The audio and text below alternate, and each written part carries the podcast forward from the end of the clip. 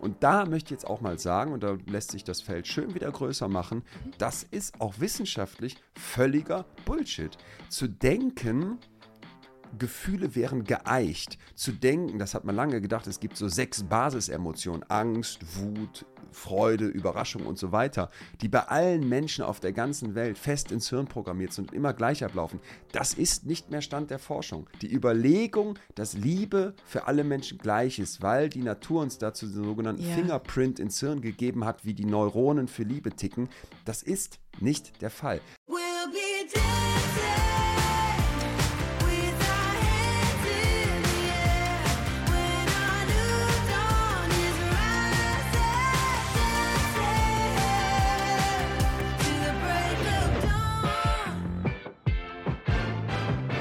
Leute, ich freue mich sehr auf die heutige Folge, denn ich spreche heute mit einem großartigen Mann. Er ist sowas wie, ich würde mal sagen, Popstar der Psychologie. Irgendwas, er ist übrigens der einzige Mensch auf dieser Welt, mit dem ich sehr gerne Psychospielchen spielen würde. Ja, das klingt jetzt komisch, äh, werden wir aber gleich auf jeden Fall ein bisschen drauf eingehen. 2015 gewann er die Million bei Günther Jauch, sodass ich eben noch mal panisch hier im großen Buch der Allgemeinbildung geblättert habe um, und mich dachte, besser vorbereiten zu können. Ähm, er ist nicht nur Psychologe, sondern auch Autor, Unternehmer und Podcaster. Seine, seine Tour Gute Gefühle geht komplett durch die Decke und auf 24 ist er wieder live unterwegs. Und ich freue mich sehr, dass er heute bei Busenfreundin zu Gast ist, Dr. Leon Winscheid. Hallo Ricarda. wie, wie fühlst du dich mit dem Begriff Popstar der Psychologie? Ja, ich waren gerade mehrere Begriffe und Punkte, wo ich jetzt nicht mehr ganz weiß, was ich dazu sagen soll. Ich, äh, äh, oh Gott. Also alle diese Titel, da tue ich mich eher schwer mit. Ich würde mich auch nie im Alltag Doktor nennen lassen. Ich äh, oh. habe gerne promoviert und gerne geforscht, aber das sind alles so Sachen, steht nicht in meinem Ausweis, oh, geschweige denn an der Klingel. Popstar der ich Psychologie. Würde mir, ich naja. würde mir einen Doktor überall, ich würde mir einen Doktor auf die Stirn schreiben lassen, glaube ich. Wenn ich das geschafft hätte, das ist doch so geil, einen Doktortitel zu haben. Allein deswegen würde ich nochmal promovieren. Für den Doktortitel. Ja.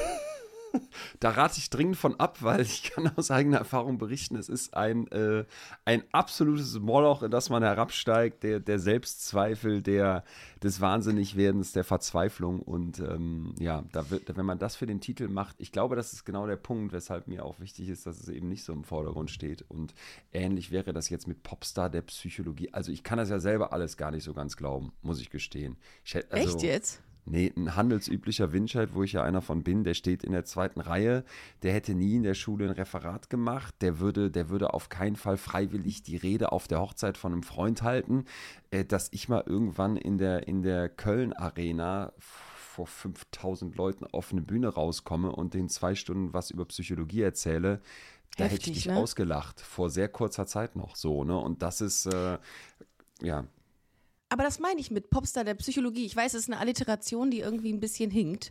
Aber nichtsdestotrotz finde ich, dass du äh, Wissenschaft ganz platt gesagt, wieder cool machst. Also ich finde, man befasst sich durch dich, als du als Medium, ja viel mehr mit psychologischen Ansätzen als ohne dich. Das habe ich mir so gedacht, als ich so ein bisschen zu dir ähm, recherchiert habe, habe ich gedacht, krass, was ich gelernt habe in der kurzen Zeit, hätte ich niemals gelernt, wenn ich ein, ja, ein, ähm, Fachliteratur oder so gewälzt hätte. Das freut mich total, wenn das äh, so rüberkommt und bei dir so angekommen ist, dann wäre für mich das, das Ziel erreicht. Ich sage den Leuten immer zum Start von der Show, in diesen Zeiten, wo so viel geschwurbelt wird, wo so viele Leute irgendwie unter Aluhüten ne, sich in Verschwörungstheorien reinsteigern, wo es alternative Fakten geben soll, dass da Menschen Lust haben, doch nochmal eine Ecke weiterzudenken, sich nicht mit den einfachen Antworten zufrieden zu geben Voll und gern, Lust ja. haben auf meine große Leidenschaft, äh, Wissenschaftskommunikation im Bereich Psychologie. Das macht mir wirklich Hoffnung, dass wenn dann so eine Halle bis, bis unter das Dach im Idealfall voll ist und die alle kommen und sich ja auch nach einer anstrengenden Woche, nach einem anstrengenden Tag abends zwei Stunden nehmen, um mit mir da in diese Themen einzutauchen, das ist für mich nach wie vor die, die größte Freude, der größte Antrieb und ich sage den Leuten dann auch, dass ihr macht mir Hoffnung. Und meistens gibt es dann schon so direkt so einen kollektiven, krassen Applaus, der durch diese ganze Halle schwappt, weil du einfach merkst, yo, du bist nicht alleine. Und ich glaube, die Zeiten derer, die sagen, wir haben hier die einfachen Lösungen und da sind die schlechten und wir sind die guten und wir wollen in Schubladen denken und wir wollen Voll. uns nicht mit Forschung beschäftigen, sondern wir wollen Globulis einschmeißen. Ähm, äh, Liebe ist Mutter, Vater, Kind sagen. Wir wollen uns nicht damit auseinandersetzen, dass eine globale Erwärmung dazu führt, dass Menschen zu uns kommen und wir vielleicht ein Riesenteil dieses Problems sind. Also all dieses, dieses einfache, stumpfe Denken. Ich glaube, das hat ausgedient. Und ich weiß, dass das gerade für viele total verführerisch ist, weil wir in einer Welt leben, die belastend ist, vielleicht auch für viele überbelastend ist.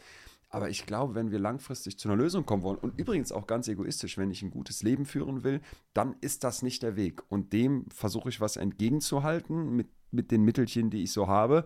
Ähm, und wenn du sagst, das kommt an, ja. dass du sagst, das macht dir wieder Freude, dich mit Wissenschaft zu beschäftigen oder macht einem überhaupt erstmal die Tür Voll. auf, dann ist das für mich das, das Größte. Das freut mich total. Und allein, du hast es gerade schon angesprochen, dass Leute in der heutigen Zeit, wo wir so viele Möglichkeiten haben, Content zu konsumieren, bei dir zwei Stunden bleiben, hängen bleiben auf deinem Content, auf deinen Kanälen etc. Das habe ich mir auch letztens gedacht, dass das so ein Privileg ist, dass Leute da bleiben, zuhören und auch ihre Zeit investieren in das, was ich hier oder wir hier sagen gerade. Das ist so ähm, das ist nicht selbstverständlich heutzutage, finde ich. Weil, also ich kenne das nur von mir. Ja. Ich bin teilweise so krass überfordert. Ich sitze vor Netflix oder vor irgendeinem anderen Streamingdienst ähm, und bin einfach überfordert. Ich will einen Film gucken und höre dann irgendwann nach 20 Minuten auf, weil ich keinen Bock mehr habe, weil es mich überfordert. So. Und wenn ich dann irgendwie höre, Safe. krass, aus diesen ganzen Podcast, aus diesem Podcast-Sumpf, den es ja gibt in Deutschland und auf der Welt, suche ich mir einen raus, nämlich betreutes Fühlen oder von mir aus Busenfreundin. Ist das so geil, wenn Leute da bleiben? Bin da richtig dankbar ja, für. Wir haben, ich weiß nicht, ob du hast bestimmt auch diese Spotify Wrapped bekommen. Ja. Äh, da waren zum Teil Leute, die haben, ich weiß nicht, ich meine, es waren über 10.000 Minuten uns in einem Jahr zugehört, ja. sodass die wirklich Folgen mehrfach gehört hatten. Und Unfassbar. Und ich merkte auch so, ähm, genau wie du beschreibst, was, was für eine Freude, mhm. äh, gleichzeitig auch was für ein Ansporn, weil ich mir denke, wenn uns da jede Woche Hunderttausende ähm, ihr Ohr schenken, und ihr Hirn schenken, das hängt ja dann unmittelbar daran, dann will ich ja was abliefern, wo du nachher sagst, okay, geil, so habe ich da noch nicht drauf geguckt. Das war jetzt wieder so ein Impuls, wo ja. ich merke, ähm, gut, dass ich das mir angehört habe, weil das, das regt mich zum Nachdenken an. Ne? Und das verändert mich vielleicht sogar ein Stück weit. Also die Nachrichten, die ich manchmal so bekomme, wenn mir dann das oft von Männern, wo man ja jetzt denken würde, Psychologie, das ist eher so ein Frauenthema. Ja. Und das ist es übrigens auch. Viel mehr Frauen, die Psychologie studieren. Ich war, glaube ich, einer von ungefähr, weiß ich nicht, 20 Prozent Männern im Studium. Oh. Therapieangebote gibt es eine Riesendiskussion, dass die viel mehr auf Frauen zugeschnitten sind, weil es um Sprechen geht, mhm. weil es um Selbstreflexion, weil es um Emotionen geht, wo Männer sich deutlich äh, schwerer tun, sich dafür zu öffnen. Ähm, dann denke ich manchmal, ja, wenn mir dann Männer schreiben, ey Leon, das was, das, was du da erzählt hast oder was ihr da erzählt habt, das hat mir durch eine schwierige Zeit geholfen. Boah, oder mega. hey, ich, jetzt habe ich mich getraut, mega. eine Therapie zu starten, so, ne? Und wir sind ja kein Therapieersatz bei Betreutes Fühlen bei uns im Podcast, sondern äh, tatsächlich, ich mache die Psychologie, Atze, mit dem ich das zusammen mache, bringt den bringt die Weisheit des Lebens mit und dann ist das eigentlich ähm, so eine geile Mischung. Ja, auch schon alles. Ja. Es eine, macht einen riesen Bock für uns selber und dass das eben funktioniert und dann da Leute zuhören. Also wie gesagt, es freut mich total. Ich sehe das wie du. Das ist eine Riesenehre, eine Riesenfreude und man muss, muss, äh, muss sehr dankbar sein. Umgekehrt merke ich aber auch für mich, dieses, was du beschrieben hast, ich kann den Netflix-Film nicht zu Ende gucken. Ich will schnell und viel und berieselt werden und bleib oft oberflächlich bei den Sachen. Das ist absolut auch in meinem Alltag die Momente aber, wo ich das schaffe, zu sagen, jetzt nehme ich mir zwei Stunden für, ob das eine Podcast-Folge ist oder ich gucke zum Beispiel auch äh, viele so wissenschaftliche Vorträge. Mhm. Das ist jetzt ein bisschen nerdig und nischiges Interesse, weiß ich, aber das interessiert mich halt. Ob das zwei Stunden Lesen konzentriert oder einfach mal nicht abgelenkt in einem Buch ist, das sind für mich eigentlich die Momente, die, die ganz oft den Unterschied machen. Und wir sind total oft in so einer in so einer Oberflächlichkeit des Maximierens. Und da gibt es in der Psychologie die, die zwei schönen Begriffe Maximizer versus Satisfizer. So der, der Maximizer ist wie ich, der macht Netflix an und denkt, ähm, super viele Filme, da gucke ich jetzt ein. Drei Stunden später hat er irgendwie gerötete Augen, buffert auf seinem Handy mit dem letzten MB-Datenvolumen den Trailer von Barbie. Auf deinem iPad liest du gerade bei IMDb im Unterforum für japanische Schwarz-Weiß-Filme, was es da noch gibt. Und auf dem großen Screen vor dir läuft zum 25. Mal Harry Potter 3 und du bist überhaupt nicht befriedigt, weil du willst nicht irgendeinen Film gucken, du willst den besten Film gucken, du willst das Maximum rausholen. Das sind Maximizer. Ne? Ja. Und das sind wir ganz, ganz oft. Wir wollen nicht einfach uns mal in etwas reinlassen, Ja. uns, uns auf etwas einlassen und dann Ja. sagen, ja, dann höre ich mir mal eine Podcast-Folge an und die geht vielleicht eine Stunde und da muss jetzt nicht jede Minute knallen wie ein Instagram-Reel, aber am Ende nehme ich was davon mit und dem gegenüber stehen eben die Satisfizer und die Satisfizer wären Menschen, die im Gut das gut genug finden und die sagen, hey, ich habe vielleicht nicht den besten Film geguckt, aber ich habe am Ende halt einen Film geguckt.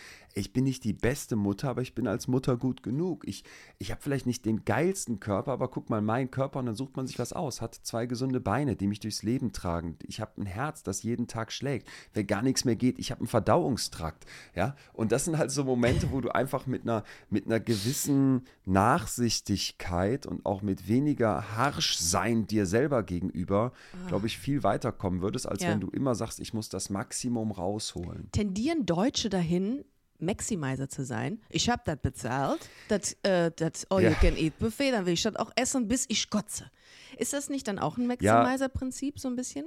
Das wäre auch ein Maximizer und ähm, das ist jetzt schwierig zu sagen, ob da eine Nation zu neigt, weil wir nicht einfach A oder B sind, sondern das ist ähm, ganz, ganz wichtig, dass wir, wir haben es ja gerade schon angesprochen, weg von diesen Schubladen kommen. Also Ja. moderne Psychologie sagt nicht, du bist Typ A und du bist Typ B, sondern wir berücksichtigen viel mehr Faktoren mittlerweile. Also beispielsweise, ja, du bist vielleicht schüchtern in dieser einen Qualifikation des Vorträgehaltens vor Publikum. Und dann kannst du das nicht in der Schulklasse du kannst das nicht bei dir in der Firma. Und vielleicht bist du auch grundsätzlich eher ein schüchterner Typ. Vielleicht gibt es aber Momente, wo diese Schüchternheit total in den Hintergrund tritt. Und dann bist du plötzlich beim Siedlerspiel, ich spiele gerne Siedler von Katan, dann bist du einer, der mit am lautesten handelt, wenn es darum geht, zwei Stroh gegen ein Lehm zu tauschen oder so. Ne?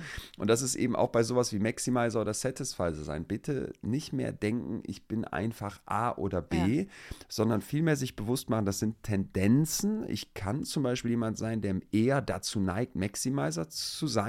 Das sollte aber keine Ausrede in meinem Kopf darstellen, dass ich sage, jetzt muss ich immer so sein und ich muss in jedem Moment so handeln. Vielleicht fange ich mal an, und das ist so für mich auch das, was ich den Leuten immer mitgebe, Momente zu suchen, wo ich ein bisschen weniger Maximizer sein kann, wo ich dieses gut ist gut genug und das gilt auch für mich selber, dass ich das mal ein bisschen mehr in den Vordergrund stelle. Dann ist die Wahrscheinlichkeit, dass ich da vorwärts komme und dass sich vielleicht ein bisschen was an mir verändert in die Richtung, wie ich es haben möchte, viel größer, als wenn ich denke, ich bin in Schublade A und muss in Schublade B. Weil diese 180-Grad-Wenden oder diese Komplettveränderungen, das ist sehr, sehr wenig plausibel. Wobei ich mir tatsächlich auch gerade überlegt habe, ob ich in eine von den beiden Schubladen passe. Und ich wäre, glaube ich, auch tendenziell eher Maximizer. Dass ich denke, das, ja auch muss jetzt, okay. ich habe zum Beispiel gestern, habe ich meine Reise gebucht äh, oder mein, meinen Flug nach Sri Lanka gebucht. Äh, ich bin dann vier Wochen reisig. Und dann denke ich mir so, boah, also in der ersten Woche musst du mindestens drei Sachen sehen. Das geht nicht anders. Du musst das Ja. und dann will ich alles möglich in der, in der kurzen Zeit will ich hier so viel sehen, wie Ja. es geht. Und dann denke ich mir auch so, fuck, ey, du gehst dann mit einem Burnout raus aus der Reise. Weil der, der, die, die, der Wissensdurst so groß ist und ähm, das Verlangen, Neues zu entdecken, dass ich da irgendwie mir das Ganze vollpacke irgendwie. Aber gut. Ähm, Total. Maximizer oder Satisf was? Satisfier ist Sexspielzeug. Ja, der ich. Ähm, Satisfier, ne? Das ist diese Satisfier. Tauchpumpe, Aquariumpumpe, die man auf die Klitoris legt. Und das ist das eigentlich der geilste Moment. Ja, ist so. Also das ist von einem, einem. Ingenieur erfunden, der das Prinzip der Aquariumpumpe abgeleitet hat. Es ist kein Spaß, es ist Fakt und es äh, funktioniert, ja, Ich sagte glaube- man mir, sehr, sehr gut. Absolut, aber das, dass es eine Aquariumpumpe ist, das ist, war mir neu und das ist ein sehr äh, äh, funny Fact, muss ich, ein sehr lustiger ähm, Fun Fact. Äh, by the way, ähm, hast du heute ist, schon, ich so äh, eine Aquariumpumpe hatte. du hattest so eine?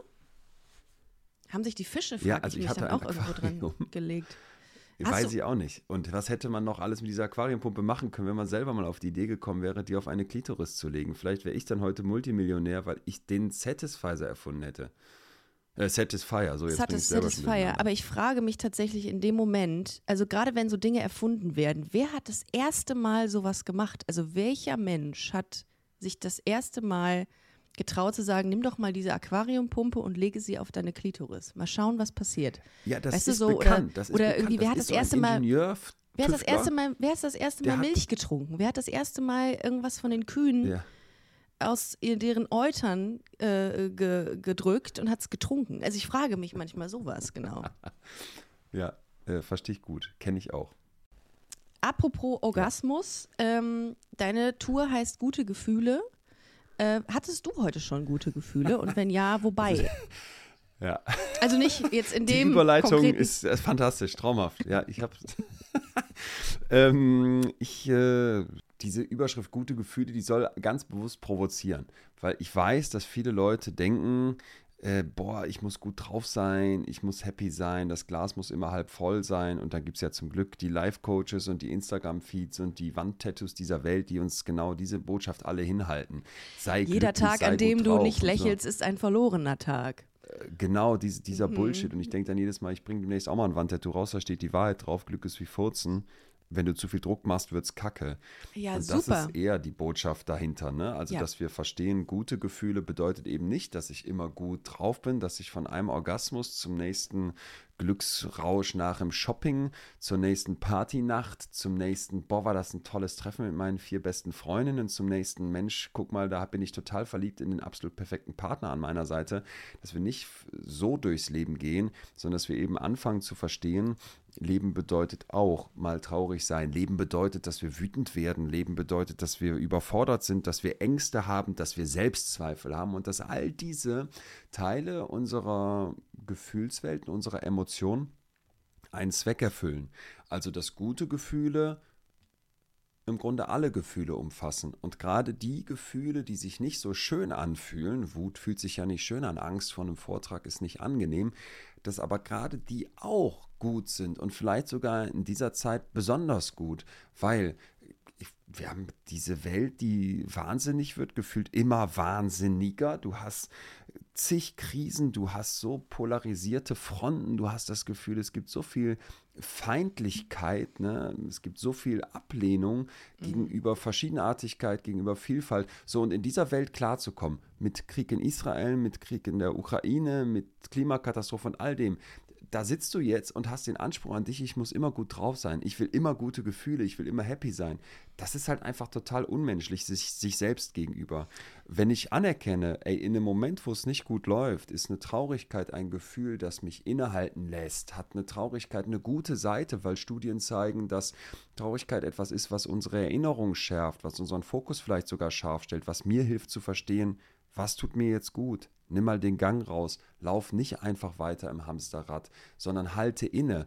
Dann bekommt dieses unangenehme Gefühl der Traurigkeit plötzlich einen totalen Wert. Ne? Und das gleiche bei Ängsten. Also nicht immer zu sagen, hey, ich will keine Angst haben, ich will selbstbewusst mit breiter Brust durchs Leben gehen. Ja, das ist ein schöner Anspruch, aber wenn ich den Vortrag halten muss vor der Firma oder in der Schule und dann kommt die Angst vorher, da gibt es eine Studie, die liebe ich total. Da sagt man der einen Gruppe, hey, pass mal auf, die Angst, die du gleich fühlst, nenn die mal nicht Angst, nenn das mal Erregung, Excitement, also so eine Art Hochfahren. Der anderen Gruppe sagt man, du bleib entspannt, fahr dich runter, stay calm. Und dann gehen die Leute alle in diesen Vortrag und man kann zeigen, die Angstlevel sind in beiden Gruppen gleich. Also beide Gruppen berichten nachher, boah, ich war ja total aufgeregt, ich hatte Herzschlag, der wurde auch gemessen. Aber die Gruppe, die ihre Angst umbenannt hat in Excitement, in Hochgefahrensein, die haben bessere Vorträge gehalten, laut Ratern im Publikum. Und die mussten zum Teil auch singen in diesem Experiment. Die haben auch besser gesungen, laut Computerauswertung, wo ich so dachte, hey, das ist, das ist ein viel gesünderer Blick auf deine Angst, die vor so einem Vortrag kommt. Sie ist nicht dein Feind, so, so eine Mittel, so, ein, so eine Atlantikbrecher, der dir den Boden unter den Füßen wegreißt, sondern Angst ist vielmehr eine so eine Woge im Mittelmeer, die du surfen lernen kannst, ne? die Energie bereitstellt, die Kraft bereitstellt, die deinen Blick scharf stellt auf eine Herausforderung, die vor dir liegt. Und wenn du jetzt sagst, die Angst ist mein Feind, ja, dann wird sie zum großen schwarzen Monster, mit dem keiner ans Rednerpult will. Wenn du sagst, ey, eigentlich hat sich die Natur die Angst äh, überlegt, damit wir in Momenten, wo es schwierig wird, Kraft haben, hochfahren, durch Stress unseren Fokus scharf stellen. Und wenn das temporär ist, ist das was total Positives oder sogar fast etwas, was wir brauchen. Wobei uns ja auch so auch im Social Media Bereich oft suggeriert wird, dass es nur gute Gefühle gibt. Das ist das richtige Gefühl, genau. so, ne? Also auch genau. so diese ganzen Highlight Reels, die man hört. Also ich, ich setze mich, also ich habe so an mir gemerkt, dass mich das wahnsinnig unter Druck setzt teilweise, wenn Leute, ähm, weil ich folge vielen sehr erfolgreichen Menschen und denke mir so, wie ist das? Also ich gucke mir das an und denke mir so, fuck, du hast heute noch keinen Erfolg gehabt. Das hatte ich bis vor kurzem hatte ich diese, dieses Mindset oder äh, habe ich ja. das, äh, und dann habe ich mir irgendwann gedacht, das kann nicht sein und kann einigen Leuten nicht mehr folgen aus genau diesem Grund, weil mich das so sehr unter Stress setzt, dass ich was leisten muss, um ge zu gefallen, um gut zu sein, um, um, positiv wahrgenommen zu werden, dass mich das wirklich, also dass ich für mich wahrnehme, dass Social Media sehr ungesund ja, ist. Ja, total. Total. Ich habe dazu mit einer, also ich habe ja für meine Recherchen alles, was ich dir jetzt gerade erzähle, was mhm. ich auf der Bühne erzähle oder bei uns beim Betreutes Fühlen Podcast, das ist ja eben zumindest mit meinem Anspruch der Unterschied zu irgendeinem Live-Coaching oder, oder Better Life, bla bla, dass ich versuche, die Forschung zusammenzutragen, dass ja. ich mit den Forschenden ja. dieser Welt spreche, mit zum Teil wirklich führenden Köpfen, dass ich mir die Meta-Analysen angucke, die Studien, die Hirnscan-Experimente und daraus dann ableite, was sagt denn die Wissenschaft. Und ja, die, was du gerade ansprichst, die äh, spannendste, eine der spannendsten Forscherinnen, die ich dazu sprechen durfte, war, ist Iris Maus aus, ähm, aus Israel. Und die hat ähm, vor Jahren wissen wollen, wann Wann, wann gehen Menschen mit ihren Gefühlen gut um? Und die hat festgestellt, dass Leute eigentlich dann zufrieden sind und gut, gut mit, mit sich und ihren Emotionen klarkommen, wenn sie den Eindruck haben, das Passende zu fühlen. Und das Passende ist eben nicht, es gibt ein richtig oder ein falsch. Ne? Du musst nicht da sitzen und denken, ich muss mich jetzt gut fühlen, weil alle das auf Instagram vormachen, sondern du solltest den Eindruck haben, hey, ich fühle mich vielleicht schlecht dadurch, dass ich auf Instagram immer nur so erfolgreiche Leute sehe und irgendwie zieht mir das Energie. Ja, gut, dieses Gefühl will dich da wegholen. Dieses Gefühl kommt jetzt nicht, um dich zu nerven und um dich zu ärgern, sondern es ist genau passend, weil nicht Gefühle von außen in uns reinkommen, was viele denken, sondern unser Hirn erschafft fühlen, damit wir besser durch die Welt kommen. Und in dem Moment, wo ich jetzt so ein Gefühl bekomme und das wahrnehme und annehme und nicht wegdrücke und für mich auch sage, ey, das ist doch passend, weil das tut mir nicht gut, da zu sein und die Leute, die ich da sehe, mhm. das gefällt mir eigentlich Stimmt. nicht, dann nehme ich Abstand. Ne? Und dieses da mal für sich zu prüfen, ey, wo fühle ich eigentlich passend? Ich darf traurig sein, wenn diese Welt mich fertig macht. Ich darf wütend sein, wenn ich, wenn ich Angehörige in Israel habe und das Gefühl da, da habe, um Gottes Willen, was passiert da gerade mit denen? Ne? Egal auf welcher Seite ich stehe, diese Wut ist dann das passende Gefühl. Un unpassend wäre, ey, mir geht's schlecht. Die, ich fühle mich belastet, gestresst, die Welt geht in meiner Wahrnehmung schon fast unter und ich muss gut drauf sein nach außen und mhm. ich muss happy sein. Das würde doch überhaupt nicht zu meinem in der Welt sein passen. Und dass das ein Match haben sollte, Krass. konnte diese Forscherin eben zeigen. Das fand ich total schön. Gerade, also ich habe im Vorfeld, habe ich natürlich gedacht, okay, das macht total Sinn, mit dir über Gefühle zu reden, insbesondere im Hinblick auf die Gefühlslagen, die viele Menschen der LGBT-Community fühlen. Ähm, und da habe ich so die Frage gehabt, wie ist das, wenn man Gefühle unterdrücken muss aus bestimmten religiösen, gesellschaftlichen, politischen Gründen etc., die man eigentlich fühlen wollen würde, aber nicht kann oder nicht darf.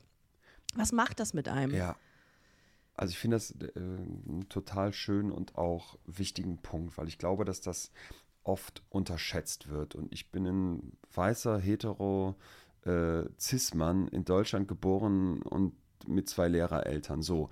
Das heißt, ich muss und will für mich immer mehr klar bekommen, ey, du sitzt da einfach in einer, in einer privilegierten Situation, ähm, dass man solche Punkte ganz oft unterschätzt. Und das mhm. hat auch die Forschung lange unterschätzt. Ne? Wir haben das Riesenproblem, dass Wissenschaft ganz oft an bestimmten Gruppen durchgeführt wird. Über die wissen wir dann viel. Und zwar oft sehr gut ausgebildete, eher reiche, weiße, westliche, demokratisch orientierte Menschen.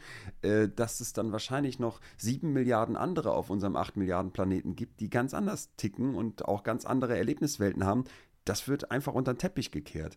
Und ich finde das super wichtig, sich auch mal mit einzelnen, einzelnen kleineren Gruppen zu beschäftigen und zu fragen, was treibt die denn um? Wie nehmen die Mhm. die Welt wahr?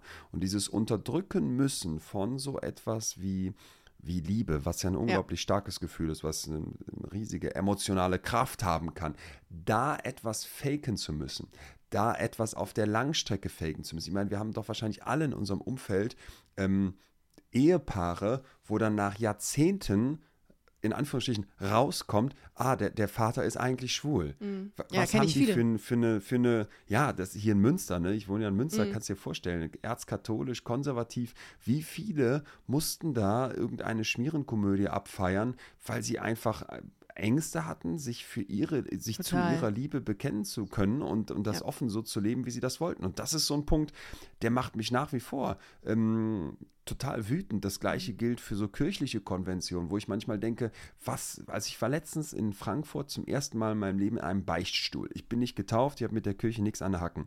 Aber ich wollte wissen, wie ist das, weil ich sehr neugierig bin. Dann bin ich in diesen Beichtstuhl rein und dann ähm, wurde mir als erstes gesagt von dem äh, erstmal ganz netten, ich weiß jetzt nicht, Priester heißt das wahrscheinlich, der drin saß, ähm, ich darf gar nicht beichten, weil ich bin nicht getauft. So, und das äh, war schon mal so ein Gedanke, wo ich so dachte, ja, okay, dann ist ja okay, ihr, ihr gebt die Regeln vor. Ich habe ihm das auch offen gesagt, ich bin nicht mal gläubig. Und das Gespräch ging so weiter und am Ende habe ich gefragt, ich müsste das fragen, weil ich auch viele Freunde hätte, die, die ähm, homosexuell sind und Freundinnen, ähm, wie, wie die Kirche denn dazu steht, weil ich wissen wollte, hat sich da mal was getan, so im Alltag, wenn ich jetzt als junger Mensch da reinkommen würde und Mhm. ich würde sagen, ey, ich habe Schwierigkeiten mit Liebe und mit Beziehung und die Gesellschaft macht mir so einen Druck, was sagt mir dann so eine Instanz? Und das war, was dann kam, war so furchtbar, dass ich das nicht mal wiedergeben möchte. Ne? Das fing an mit, ja, wie, wie man liebt und für seine Gefühle kann man ja nichts. Und da dachte ich schon, ja, das ist nicht Aber? die netteste Formulierung, aber das ist ja aber. Und da ging das weiter, ne? wenn es dann zur Handlung kommt. Und ich will es wirklich nicht wiedergeben. Und es war, es, ja, Ja, und es ja. hat mich so, so betroffen gemacht, so fertig gemacht. Ich habe ihm das auch gesagt. Ich habe ihm gesagt, Ist jetzt so stelle ich mir vor, ich komme hier hin als, als junger Mann und das Ja. ist deine Message Ja, an ja. mich so, ne? Und das, das lässt mich so ein bisschen erahnen, wie das sein muss, wenn das Mhm. deine Lebensrealität, wenn das dein Alltag ist. Und das wird ja nicht nur im Beichtstuhl passieren, sondern ich, ich weiß nicht, ob du das auch erlebt hast, aber als wir Jugendliche waren, so dieses Wort gay, schwul, das war auf unserem Schulhof so ein ganz normales Ja, Schimpfwort. Schimpfwort. Ich habe das, ich hab auch das auch gesagt benutzt. früher. Ich auch. Und wie, ja, und wie scheiße fühlt man sich heute dafür, wenn man Ja. mal anfängt zu verstehen, was das bedeutet, wenn du von bestimmten Menschen verlangst, dass das, wie sie Liebe fühlen, wie ihr Hirn ihre, ihr Liebesleben gestaltet, dass das falsch sein soll, Ja. dass das nicht passen soll, Ja, dass ja. das einer Norm, einer Konvention nicht entspricht. Und da möchte ich jetzt auch mal sagen, und da lässt sich das Feld schön wieder größer machen, Mhm. das ist auch wissenschaftlich völliger Bullshit. Zu denken, Gefühle wären geeicht. Zu denken, das hat man lange gedacht, es gibt so sechs Basisemotionen, Angst, Wut, Freude, Überraschung und so weiter, die bei allen Menschen auf der ganzen Welt fest ins Hirn programmiert sind und immer gleich ablaufen. Das ist nicht mehr Stand der Forschung. Wer das noch denkt, ist aus, weiß ich nicht, hat den, hat den Schuss nicht gehört, ist nicht mitgekommen. Und da, du merkst, ich fahre da richtig hoch, weil Ja, mich geil, das so, so umtreibt. Ne? Die Überlegung, dass Liebe für alle Menschen gleich ist, weil die Natur uns dazu den sogenannten Ja. Fingerprint ins Hirn gegeben hat, wie die Neuronen für Liebe ticken, das ist nicht der Fall. Das heißt nicht, dass da nicht gleiche Muster in unserem Kopf ablaufen, dass wir nicht alle von Dopamin und Oxytocin gespült werden, wenn wir wirklich verliebt sind. Aber äh, das heißt eben auch, dass wenn du jetzt als Mann einen Mann liebst, als Frau eine Frau küsst oder sonst noch irgendwie durchmixt, dass das, dass das völlig in der Natur liegt, dass das ganz normal Liebe ist und andersrum zu denken, ey, es wäre so eingeengt und es, nur so wäre es richtig, der hat das Fühlen nicht verstanden. Ja, und so, es und ist das ist eben für mich auch ein ganz, ganz wichtiger Punkt. Ne? Es gibt gesellschaftliche Normen und diese Normen haben Einfluss auf unser Fühlen. Wenn man dir immer vortanzt, ey, ähm, schwul sein, das ist keine wahre Liebe oder das ist gegen die Natur oder sonst noch furchtbare Sachen, wie die ich, ich sie in diesem Beichtstuhl gehört habe. natürlich macht Scheiße. das was mit dir und natürlich macht das was mit deinem Fühlen, aber das ist ja nichts, was wünschenswert ist. Mm. Und wir müssen viel mehr wegkommen von Schubladen, Ansprüchen, auch bei unseren Emotionen. Ja, ja, ich kann das so eine- lustigerweise erinnert mich das an eine Freundin von mir, die, ähm, die ist Neurologin. Und die äh, wollte in einem Krankenhaus anfangen, hatte einen neuen Job und ähm, ist kurz vorher, ich glaube irgendwie zwei Jahre vorher aus der Kirche ausgestiegen, die ist auch queer und musste, weil es äh, äh, einen katholischen Träger hatte, dieses Ka äh, Krankenhaus, musste sie wieder in die Kirche einsteigen, musste dann ein, äh, ein persönliches Gespräch mit dem Priester, keine Ahnung, wer das ist, ich weiß es auch nicht, führen. Und dann musste sie sich irgendeine Ausrede aus einfallen lassen, warum sie wieder ja. in die Kirche einsteigen möchte.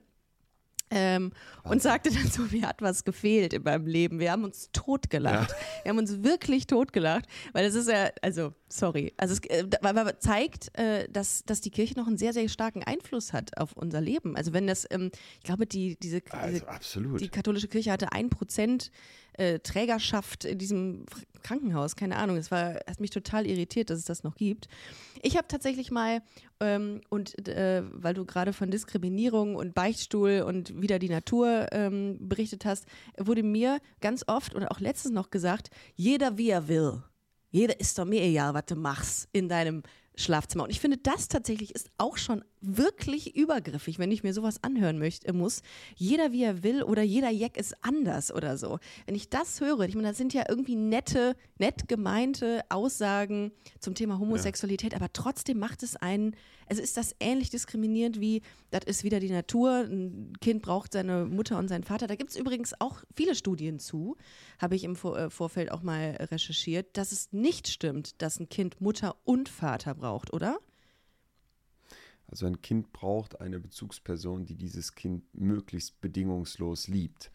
Die so. Idee, dass das nur von Mutter und Vater ja. gegeben werden kann, dass zwei Väter nicht genauso gut ein Kind ähm, großziehen könnten, das ist einfach ein äh, fatal falscher Gedanke. Mein, mein Eindruck, ich will das nochmal ein bisschen auch gerne wieder ins Allgemeine bringen.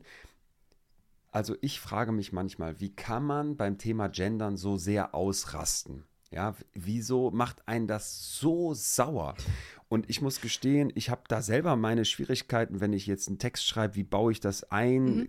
Ich bin überhaupt kein Riesenfreund jetzt da vom Gender-Sternchen, aber ich denke mir, sowas wie Forschende, Studierende und ich benutze auch gerne mal ähm, dann, dann, dann in der Sprache ein Gender-Sternchen und so. Also das ist überhaupt nichts, was mich ärgert, sondern im Gegenteil, ich denke mir, ey, das ist ein kleiner Teil, wieder ein ganz kleiner Teil, wo ich so eine Botschaft aussenden kann, ey Leute, ich bin da mit am Start und ich verstehe, dass das manchen Leuten wichtig ist und dass denen das was bedeutet und dass das oft Leute sind, die wahrscheinlich marginalisiert werden und dass das was, was, was, was mit denen macht, wenn man dann sagt, ey, da da mache ich einen Schritt auf euch zu, obwohl mir das vielleicht gar nicht so wichtig ist. Ne? Mhm. Ne? Und für mhm. mich als nochmal Mann und Cis und hast du nicht gesehen, äh, auch keine große Rolle spielt, weil ich ja eh immer mitgemeint bin. So, wie, wieso rasten Leute da so sehr aus? Wieso gibt es dieses riesen, riesen Thema, dass bei Trans du das Gefühl hast, ähm, die Menschen, die, die, die sind so ablehnend und werden so sauer und sprechen denen dann ab, dass Transmenschen so sind, wie sie sind, weil die, die ja nicht, weiß ich nicht, nicht sauber ticken oder sich nur nicht, mhm. sich gerade in so einer Lebenskrise befinden.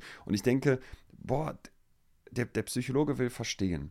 Und das ist eigentlich immer auch mein Kernantrieb. Ich will verstehen, warum Menschen sind, wie sie sind. Und das heißt nicht, dass ich für irgendwas Verständnis habe, aber ich will es verstehen. Mhm. Und ich, für mich ist manchmal so der Eindruck, je offener wir werden und je mehr so von diesen alten Kategorien wie ja Kirche, Mutter, Vater, Kind, zwei Geschlechter, die Schubladen, da sind sie wieder. Je mehr davon wegbricht, umso mehr muss ich selber verhandeln, wer bin ich eigentlich, wofür will ich stehen, was macht mich aus, was ist meine ah, Identität. Okay.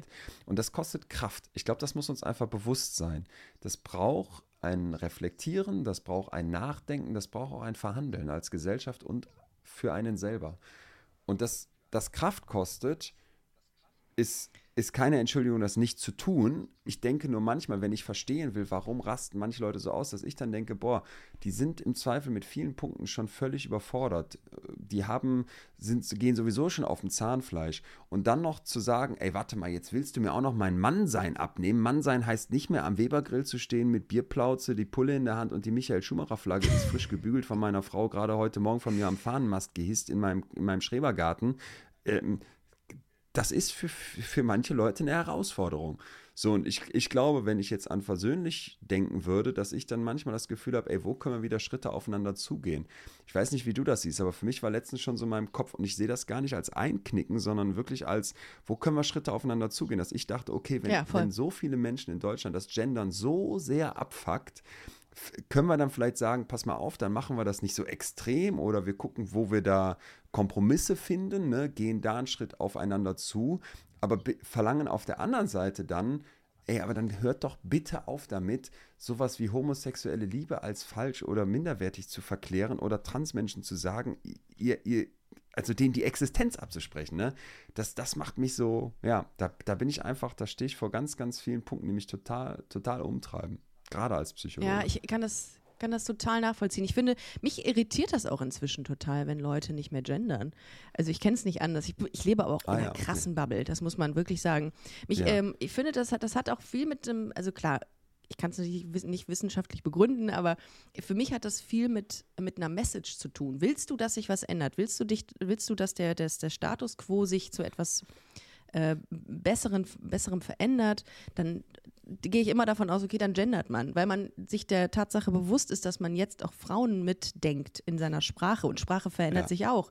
Und da, da bin ich dann auch manchmal ein bisschen irritiert, wenn das auch Frauen machen. Ich hatte vor einiger Zeit eine Frau getroffen, die gesagt hat, nein, meine Mutter war Lehrer. Und das hat mich so hart irritiert, dass ich dachte, okay, ah, ja. ich muss das natürlich auch respektieren, wenn die Leute das nicht machen. Gott, ich bin die Letzte, die da irgendwie dann sich, sich aufregt, aber mich hat es stark irritiert, mich persönlich. Also, das ja, kann ich äh, total ähm, verstehen. Also, es, mir geht es an Stellen ähnlich. Ähm, ich merke aber auch für mich, für mich war mal so einige Zeit lang dann der Gedanke, ich mache viel aus so Vorträge, ne? Ja. Dann, ja, oder spreche auch vor Publikum. Und gerade mhm. wenn ich dann da so eine Truppe sitzen habe, wo ich das Gefühl habe, hier ist Gendern wirklich so, die könnten das Mario Bart, ich gender nicht T-Shirt anhaben. Ja, dann war für mich immer so der Gedanke, und jetzt hier gender wow. ich noch doppelt und dreifach. Ich bin davon ein Stück wieder weg, weil ich manchmal das Gefühl habe, genau das ist das Verhärten der Fronten. Und wenn ich die wirklich abholen will, ah. wenn ich die wirklich überzeugen okay. wollte, dann sollte ich nicht den Weg der Konfrontation wählen, sondern sollte ich vielleicht sagen, pass mal auf, ich baue meinen Vortrag fünf Minuten zum Thema Gendern ein und ja. erzähl was dazu ja. und sag, ey Leute, wahrscheinlich wie ihr habe ich meine Schwierigkeiten damit, das in einem Text umzusetzen und danach sieht der Text noch schön aus und ist aus meiner Sicht gut lesbar und sonstige Sachen. Und ich sage vielleicht sowas wie, ey, ich habe auch den Eindruck, wir haben da lange noch nicht den perfekten Weg gefunden, weil ich finde schon, dass es in der alltäglichen Sprache viele Schwierigkeiten gibt, wo man so sagt, da geht es mir nicht so leicht über die Lippen Typen. Ey, und wisst ihr was? Ich muss und will und kann auch total nachvollziehen, wenn irgendwer sagt, alle deine Punkte, Leon, sind gut, aber ich sehe das trotzdem anders. Mhm. Wie kommen wir jetzt aber zusammen? Ja. Und wenn wir beim Gender nicht zusammenkommen, gibt es dann einen anderen Bereich, wo du für dich sagst, ey, da tue ich was dafür, dass, ähm, dass die Ungleichheiten und dieses patriarchale System aufbricht. Und dann sagt mir vielleicht, ist jetzt gesponnen, aber dann sagt mir vielleicht, ein sogenannter alter weißer Mann, der sagt, was für ein Scheiß mit dem Gendern. Ja, weißt du was, Leon? Aber meine Nachfolge bei uns in der Firma, da haben wir jetzt zwei Geschäftsführerinnen gecastet.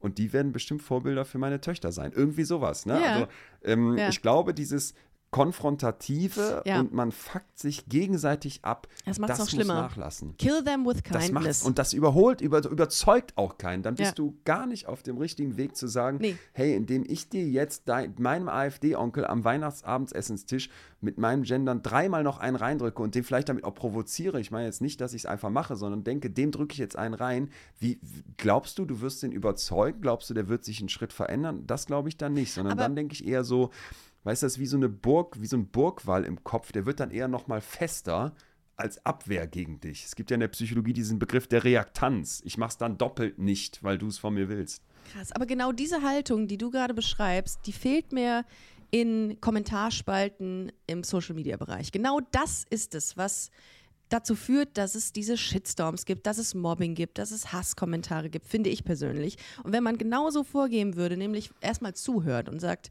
ey, was ist denn das Problem? Was ist denn wirklich das Problem? Also wo, wo liegt ganz tief äh, deine Unsicherheit? Ähm, dann würde man vermutlich es schaffen, auch davon wegzukommen, dass man sich wirklich so schlimm attackiert, so ähm, irg ja. unter irgendwelchen Posts und bei bestimmten Themen. Und das ist, das stimmt. Also das sehe ich auch, dass das viel sinniger ist und viel ähm, ja, mehr Akzeptanz und Respekt auf beiden Seiten schafft. Ich meine das auch im Übrigen gar nicht manipulativ, sondern mhm. tatsächlich mhm. vielmehr so, lasst uns da, lasst uns da ehrlich drüber sprechen. Und mhm. noch eine Beobachtung von mir. Ähm, als dieser Mensch, der ich da bin, mit all den äh, äh, Vorteilen und, und Privilegien, ist manchmal auch der Eindruck, dass man sich, dass man sich so fühlt, als wäre man der Schlechte, als wäre man der Böse. Das hörst du ja ganz oft, ne? dass dann jetzt plötzlich die alten weißen Männer sich in der Opferrolle sehen. Und dann denke ich mir von außen betrachtet, wie albern, ey, komm, du hast alle, wie ich, alle Privilegien dieser Welt und da jetzt zu denken, du bist jetzt der, der, der, der da niedergemacht wird, das ist nicht ganz, das trifft nicht ganz die Realität. Es trifft aber einen Punkt, den ich auch wieder für ganz wichtig halte, nämlich, dass so eine Hand ausgestreckt bleibt. Mhm. Dass du als jemand, der vielleicht sagst, jo, ich habe mich schon mal sexistisch verhalten und ey, stimmt, wir haben bei uns auf dem Schulhof gay als, als Schimpfwort benutzt, dass ich jetzt nicht sage, das muss ich in meinem Kopf verdrängen oder vielleicht muss ich irgendwie verklären, dass das gar nicht so schlimm war, sondern ich kann das zugeben und stoße dann nicht auf eine Gesellschaft, die sagt, du bist Abschaum, du bist falsch und schlecht und mit dir wollen wir nie wieder was zu tun haben, sondern auf eine Gesellschaft, die vielleicht sagt, ja, gut, dass du das erkennst, dass das falsch war. Voll. Und das macht es nicht richtig und macht es Ja. nicht besser und macht es auch vor allem nicht ungeschehen. Aber vielleicht kommen wir mal in eine Kultur, wo, wo jemand, der dann einen Fehler gemacht hat, weiß, ey, wenn ich den auch ehrlich zugebe und auch wirklich vielleicht bereue, da gibt es immer bestimmten von bis, dann werde ich wieder angenommen. Dann werde ich wieder Teil dieser Gesellschaft. Also ich habe bei mir zum Beispiel in der Show einen Punkt, der ist mir mit, mit der wichtigste, wenn ich über diese Gefühle spreche. Und dann geht es ja eben, haben wir gerade schon gesagt, auch vor allem darum, dass wir einen neuen Blick auf unsere negativen Gefühle bekommen. Ja. Und mit eins meiner liebsten, weil so spannenden negativen Gefühle ist die Scham. Und das ist mein Eindruck. Wir haben da ein bisschen was missverstanden.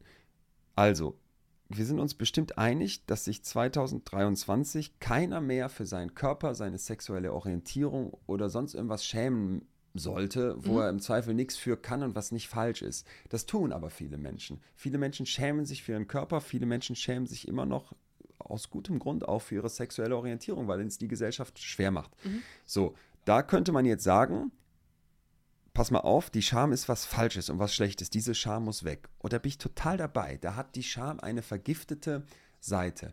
Aber mein Eindruck ist manchmal, aus diesem Anspruch haben wir abgeleitet, die Scham ist pauschal schlecht. Und das stimmt nicht. Es gibt da super spannende Untersuchungen, dass wenn Menschen sich schämen, also wenn die so gebeten werden, sich mal zu erinnern, wo hast du dich so richtig geschämt, dass dann die Zytokine, die Entzündungswerte reagieren, wie bei einer Erkältung. Und was macht eine Erkältung mit uns? Also du kannst das im Speichel von denen messen. Die Erkältung macht uns klein, die zwingt uns in die Knie. Und ich denke oft, das ist die Botschaft von Scham. Hey Leute, guck mal, ich habe erkannt, dass ich was falsch gemacht habe. Ich habe erkannt, dass das falsch war, sexistisch zu sein, homophob zu sein oder jetzt mal ganz klein, gay als Schimpfwort auf dem Schulhof zu brüllen. Und dafür schäme ich mich jetzt heute. Das macht mir ein Unwohlsein. Ich mache mich klein vor euch. Ich senke mein Haupt. Wie viel eher ist man doch dann als Gesellschaft und auch als Einzelperson bereit zu sagen, yo, okay, dann nehmen wir dich auch wieder auf, dann bleibst du Teil dieser Gesellschaft und dann sind wir nicht ausgrenzend und sagen, weil du mal einen Fehler gemacht hast und weil du vielleicht sexistisch bist und sexistisch aufgewachsen bist oder sexistisch warst, sage ich lieber, und das mittlerweile erkennst, aber bestimmt noch diese sexistischen Muster in deinem Kopf hast, können wir nichts mit dir anfangen. Und ich glaube, das ist ein Twist, den wir dringend bräuchten. Wir bräuchten einen anderen Umgang mit Menschen, die was falsch gemacht haben. Voll. Total. Du hast eben gesagt, die Angst ähm, kann man begründen, weil sie das Bewusstsein schärft bei Menschen. Wie ist das denn bei Scham dann? Also was für eine Geschichte in Anführungszeichen hat Scham? Scham ist etwas, was wir ja im Prinzip lernen müssen. Ne? Das kleine Kind schämt sich erstmal für gar nichts. Das rennt nackt rum, das ist, äh, das geht aufs, aufs Klo vor allem oder sonst wie. Und irgendwann fangen wir an zu merken, okay, pass mal auf, hier gibt es aber Erwartungshaltungen und Normen und Konventionen in unserer Gesellschaft. Und auch da will ich nochmal unterstreichen, das halte ich für absolut wichtig und richtig. Ich gehe heute oft durch Instagram und denke, was für eine schamlose Welt wir sind, ja. Und ich sage jetzt mal ganz, ganz mit dickem Edding unterstrichen, diese ganze Nacktheit. Also, weißt du, all die Tanga-Hintern und Sixpacks, die mich da auf Instagram anstreichen. Ich denke immer, Junge, zieh dir was an. Ne? Und äh, mir geht es jetzt nicht darum, dass wir prüde werden, sondern ich denke, das ist auch so ein bisschen stellvertretend für Ja. auch diese Seelenstrip, die so Ja. alles zu teilen, alles rauszauen. Was bin ich mittlerweile dankbar, dass meine Mutter meinem kleinen Bruder mir Schamgrenzen beigebracht hat. Weil Scham bedeutet auch, ich schütze etwas, ich ähm, kopple etwas ab vom Rest, ich behalte das für mich und das ist mein geschützter Bereich. Und da ist die Scham nochmal toxisch, wenn ich sage, ich darf nicht über meine Sexualität reden, weil ich mhm. mich da vor der Gesellschaft schämen muss. Ja. Aber sie ist total gut, wenn ich sage, ey, es gibt vielleicht Punkte, die gehen nur mich was an ja, ja, und klar. die liegen hinter einer Schamgrenze. Und das ist für mich so was, wo, wo ich denke, wir brauchen nicht weniger Scham in diesem Land, wir brauchen einen ganz anderen Umgang mit Scham. Ja, nicht, äh, genau. Also ja, nur für, das, für den Fall, dass es jemand falsch versteht, ist es nicht das Ziel, dass man jetzt nur noch in Rollkragenpulli äh, auf Instagram zu sehen ist. Weil ich glaube, dass der Antrieb ist Hallo? ja da. oh, äh, sehen super aus. Habe ich letztens noch mit Tarik Tesfu besprochen. Ähm, Turtleneck heißt ja. das Ganze im Fashion-Bereich. Ist das nee, ich? Aber, Ach so, ich dachte, das wäre ein echter Rollkragen, den ich habe. Ja, das ist ein Turtleneck, glaube ich. Ich weiß es nicht. Aber ähm, okay, äh, was ja am, am, am, Ende des Tages ja das Ziel ist, ist, dass man, also gerade weil sich Leute wahrscheinlich des Öfteren mal so nackt zeigen, ist diese ähm, diese Diskussion um das Bewusstsein im Körper. Also das ist, das hat mir das zum Beispiel gezeigt, dass ich nicht mehr judge. Früher habe ich auch gejudged. Also ich habe viel gelernt in den letzten Jahren okay. ähm, und habe auch ja. meine, meine abwertenden Kommentare von mir gegeben und das würde ich auch heutzutage, also tunlichst unterlassen, weil es ja, ist einfach, ist einfach peinlich. Denn mir ist das, da ist, bin ich voll Scham, dass ich sowas mir anmaße, über irgendwelche Körper zu urteilen. Ähm, insofern ist das manchmal sogar von Vorteil, finde ich, wenn ich Körper sehe und merke, ah, okay, da ist jemand, der hat einen ähnlichen Körperbau wie ich, fühle mich nicht mehr so alleine, keine Ahnung äh, jetzt. Das verstehe ich. Das verstehe ich. ich. Also, das finde ich spannend, dass du sagst, dass du nicht mehr über Körper judgst, weil ich kenne das so. Viele haben diesen Anspruch und würden auch gerne sagen, ich bewerte nicht mehr, aber der Mensch ist ein totales, eine totale Bewertungsmaschine. Und unbewusst und oft gegen unseren Willen machen wir es doch noch. Ja. So, und für mich ist die Beobachtung, ähm, gehe ich total mit dem Punkt zu sagen, ey, dass man eine Vielfalt an Körpern ja. sieht und dass man auf Instagram auch mal Körper sieht, die vielleicht nicht diesem klassischen Ideal entsprechen. Zum Glück, das ja. hat einen Pluspunkt. Ja. ja, aber ich finde, wir zahlen dafür auch einen hohen Preis, weil diese ganze Body Positivity Bewegung halte ich für hochproblematisch.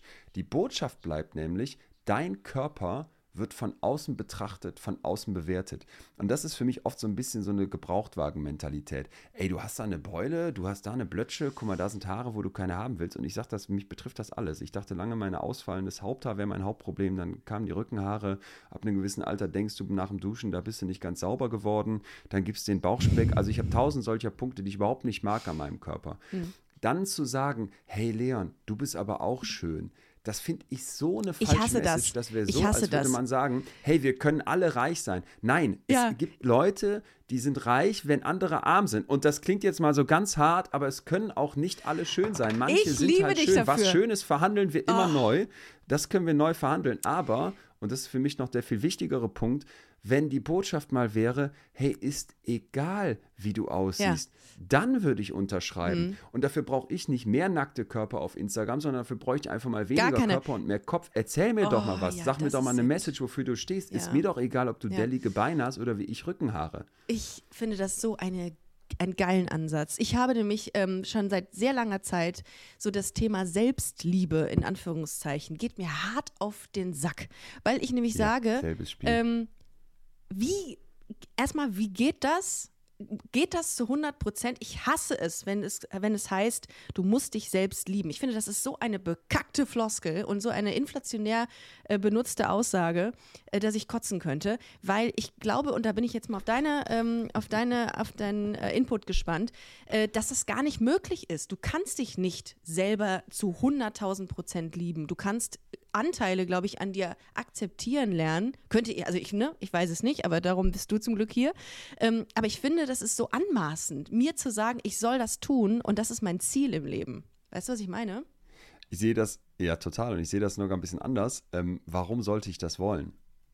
Warum sollte ich das wollen? Weil nur, und das finde ich ist oft, dass man sich auch mal nach Motivationen fragt. Wenn ich mich selber lieben möchte, würde das doch bedeuten, ich bin der, mit dem ich ins Bett gehen möchte. Ich bin der, mit dem ich Händchen halten will. Ich bin der, den ich vielleicht in der Verliebtheitsphase ja, richtig geil. anhimmle. Ja. Oh mein Gott, wie cringe wäre das? Und da müssen wir schon erkennen, das sollte eigentlich gar nicht unser Ziel sein. Wir sollten mal hinterfragen, wer verkauft uns denn diese, diese Selbstliebesmessage? Die, die, Und dann wirst die, du merken, schließt sich schön der Kreis zum Anfang Das werden diese Wandtattoos sein und das werden die Life-Coaches sein und die Glücksseminare. Und die haben den riesen Vorteil, die dürfen einfach irgendwas labern, brauchen keine Quellen, keine Belege dafür. Das sind die Bodylotions, die Glücksseminare, ja, so. das Punkt Essen. Ist einfach, dass alle. wir, dass wir Ja. glaube ich, viel besser fahren würden, wenn wir Selbstliebe durch Selbstakzeptanz ersetzen. Es geht Ja. nicht darum, dich zu lieben. Es geht für mich zum Beispiel, weil ich das selber sehr gut kenne, Selbstzweifel, auch sich nicht, sich wirklich an vielen Stellen auch schlecht finden, bestimmt viel schlechter auch, als man es jetzt von außen erwarten würde. Ähm, für mich geht es oft darum, nicht mehr so harsch gegenüber sich selber zu sein und vielleicht ja. als ersten Schritt sich nicht mehr so sehr abzulehnen. Irgendwann am Ende so einer Reise würde für mich dann stehen, dass man sich selbst mag. Und äh, auch da möchte ich uns wieder einladen, dass wir nicht so sehr in Schubladen denken und denken, entweder man mag sich oder man mag sich nicht. Das ist, auch ein von bis. Und dass man anfängt, sich vielleicht in bestimmten Bereichen ein bisschen mehr zu mögen, das kann schon den Unterschied machen. Selbstliebe ist ein gutes Abschlusswort, äh, Leon. Es hat mir sehr viel Spaß gemacht. Ich finde, wir, glaube ich, haben alle sehr, sehr viel heute in dieser Folge gelernt. Ja, haben heute vielleicht äh, dazu gelernt, dass Selbstliebe lieber durch das Wort Selbstakzeptanz ersetzt werden könnte. Ihr Lieben, ähm, wenn ihr Bock habt auf ein bisschen mehr ähm, fundiertes Wissen aus der Psychologie, dann äh, besucht äh, Leon doch unbedingt auf Tour. 2024 bist du sehr viel unterwegs, habe ich gesehen. Und Ja. äh, ich würde mich auch freuen, äh, mal dein Programm zu sehen. Das mache ich auch auf, definitiv. Ja, ich komm doch rum. Sehr, in sehr welcher gerne. Stadt bist du denn normalerweise? Äh, ich bin in Köln. Also ich. In äh, Köln. Wo bist du da? Ja, in der Köln. Arena war ich ja schon, aber ich komme nach Düsseldorf in die Mitsubishi Elektrikhalle. Ich Oh. komme aber auch noch nach Wuppertal. Ich komme in ganz viele Städte in NRW. Ich komme auch nach Oberhausen. Äh, Ich würde mich freuen. Ja, Komm rum, kommt ich. alle rum. Sehr ich glaube, gerne. dass wir einen anderen Umgang mit unseren Gefühlen gut gebrauchen können. Für alle, die sich jetzt fragen, was ist das eigentlich? Psychologie live ist ja der Untertitel. Wir machen uns zwei richtig gute Stunden. Das wird eine Achterbahnfahrt mit Aufs und Abs. Es geht, wird viel, viel, viel gelacht, auch wenn es keine Comedy-Shows Und ich mag eigentlich die Momente am liebsten, wo es ganz ruhig wird und wir wirklich so deep über die guten Seiten auch von unangenehmen Gefühlen sprechen. Ja, dann sehen wir uns ja nächstes Jahr. Ich freue mich ja drauf, Traum. ihr Lieben. äh, Vielen, vielen Dank, lieber Ricarda, Leon. Ich wünsche dir alles Gute und dir. wir sehen uns dann äh, live demnächst. Macht es gut. Vielen Dank Tschüss, fürs Zuhören. danke, dass ich hier sein durfte. Sehr, sehr gerne. Schön, dass du da Ciao, warst. ciao. Macht's gut. Tschüss. Das war Busenfreundin. Wenn ihr weitere Informationen wollt, dann slidet uns smooth in die DMs auf Instagram busenfreundin-podcast oder besucht unsere Webseite www.busen-freundin.de.